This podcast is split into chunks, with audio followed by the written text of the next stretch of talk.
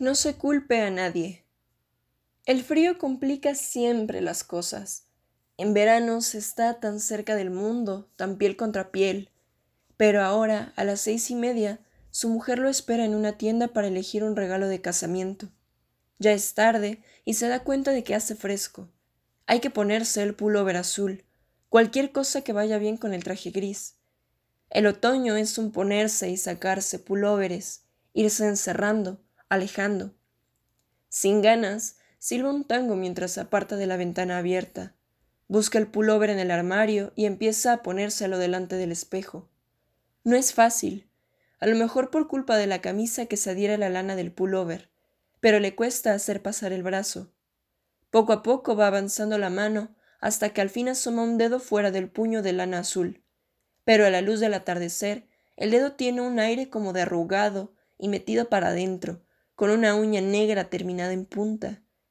De un tirón se arranca la manga del pullover y se mira la mano como si no fuese suya.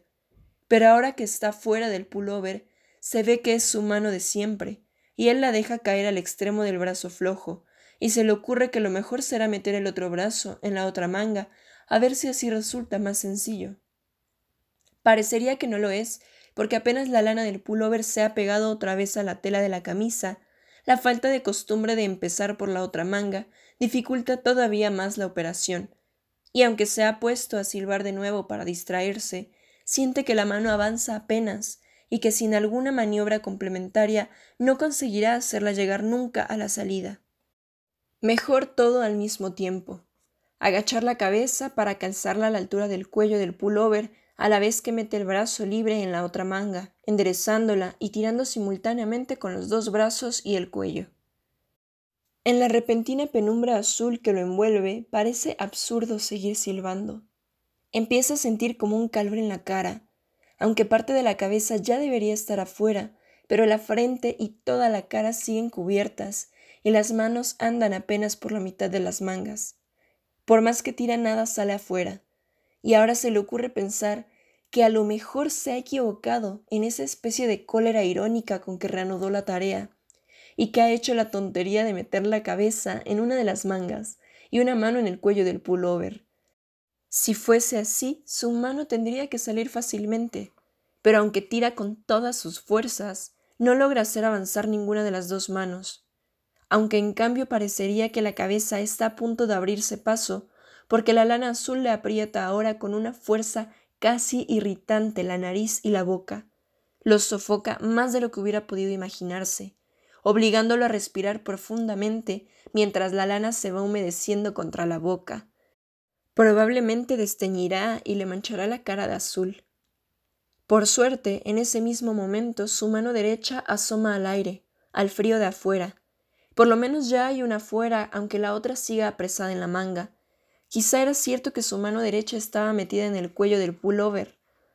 Por eso lo que él creía el cuello le está apretando de esa manera la cara, sofocándolo cada vez más, y en cambio la mano ha podido salir fácilmente.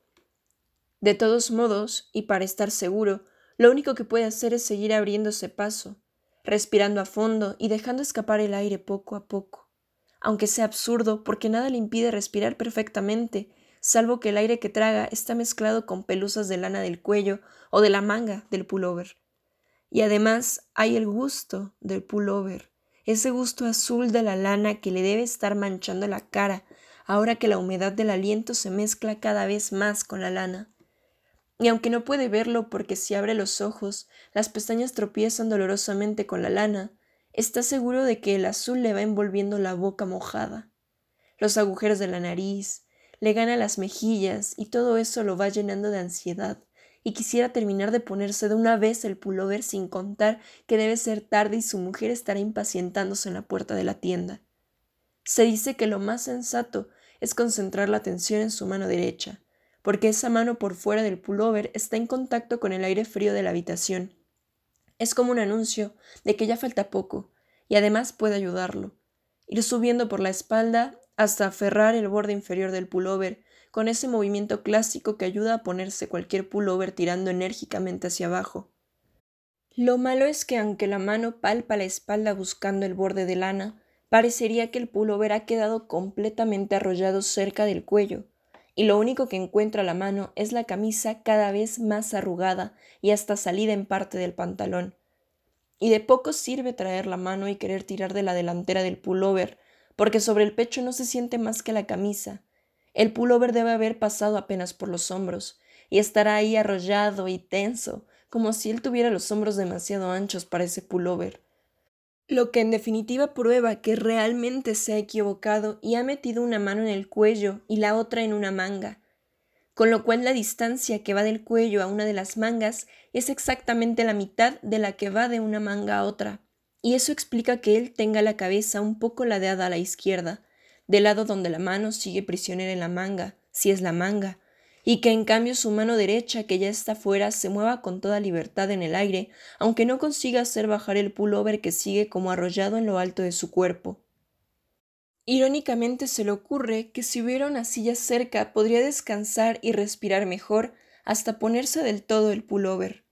Pero ha perdido la orientación después de haber girado tantas veces con esa especie de gimnasia eufórica que inicia siempre la colocación de una prenda de ropa, y que tiene algo de paso de baile disimulado, que nadie puede reprochar porque responde a una finalidad utilitaria y no a culpables tendencias coreográficas. En el fondo, la verdadera solución sería sacarse el pullover, puesto que no ha podido ponérselo, y comprobar la entrada correcta de cada mano en las mangas y de la cabeza en el cuello.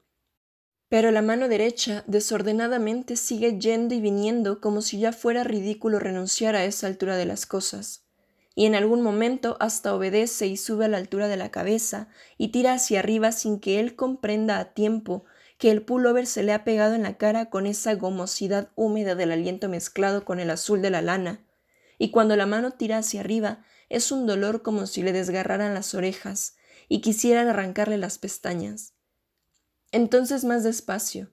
Entonces hay que utilizar la mano metida en la manga izquierda, si es la manga y no el cuello, y para eso con la mano derecha ayudar a la mano izquierda para que pueda avanzar por la manga o retroceder y zafarse, aunque es casi imposible coordinar los movimientos de las dos manos, como si la mano izquierda fuese una rata metida en una jaula y desde afuera otra rata quisiera ayudarla a escaparse, a menos que en vez de ayudarla la esté mordiendo, porque de golpe le duele la mano prisionera, y a la vez la otra mano se hinca con todas sus fuerzas en eso que debe ser su mano y que le duele.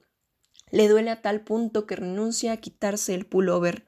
Prefiere intentar un último esfuerzo para sacar la cabeza fuera del cuello y la rata izquierda fuera de la jaula, y lo intenta luchando con todo el cuerpo, echándose hacia adelante y hacia atrás, girando en medio de la habitación, si es que está en el medio, porque ahora alcanza a pensar que la ventana ha quedado abierta y que es peligroso seguir girando a ciegas.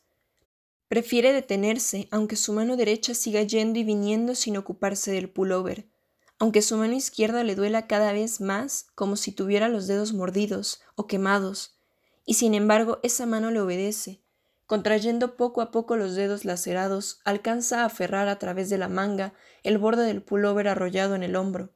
Tira hacia abajo casi sin fuerza.